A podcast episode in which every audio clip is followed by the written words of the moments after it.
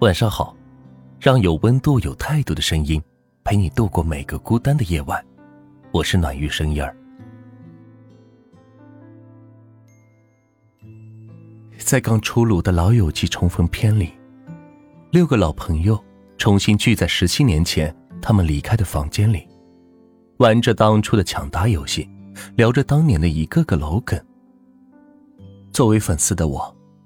看着已经是老夫老妻、老朋友的六个主演，一边为他们历史弥坚的友情和爱情而感动。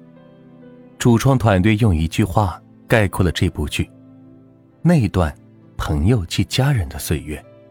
这部美剧有太多值得说的的地方了。就我个人而言，它几乎启蒙并塑造了我对什么是亲密关系中的安全、信任、高度沟通以及高度支持的原始理解。比如，你在这部剧里可以看到，异性好友之间没有太过分明的界限感。爱情是重要的，但朋友也非常重要。再比如，当爱情和友情交织，亲密关系到底可以存在多少种维度？他们绝不仅仅提供非黑即白的答案。给没看过的小伙伴介绍一下，剧里六个人里组成了两对 CP。一对是分分合合的罗斯和瑞秋，一对是从友谊走向爱情的莫妮卡和钱德勒。今天，我们通过莫妮卡和钱德勒的故事，聊聊什么是友谊式的爱情。他们本是多年的好友，从友谊开始，最好的朋友成了结婚对象。之前看一个男生直播，高高帅帅的，还会打篮球。直播间突然有个人问他，想找什么样的对象？我以为他会说，漂亮的、可爱的、温柔的。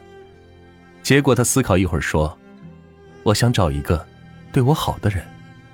瞬间被这句话给戳到。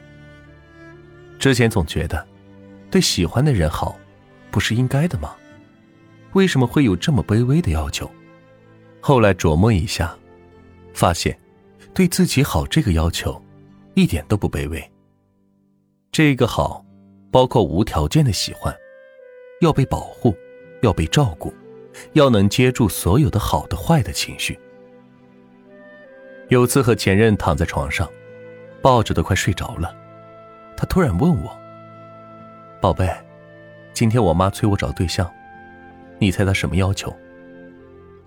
我问他什么要求，他说。我妈要让我找一个对我好的，知道心疼我的。分手后，我每次想到这个场景，都想流泪。仔细想想，和他恋爱的那几个月，好像都是他在主动，主动找我聊天，主动分享日常，主动找我见面。我是喜欢他的，可却总是口是心非。我好怕把热烈的爱表达出来，会让他觉得。这爱来的太过容易，会不被珍惜。可能他在说这句话暗示我的时候，已经对这段关系失望了。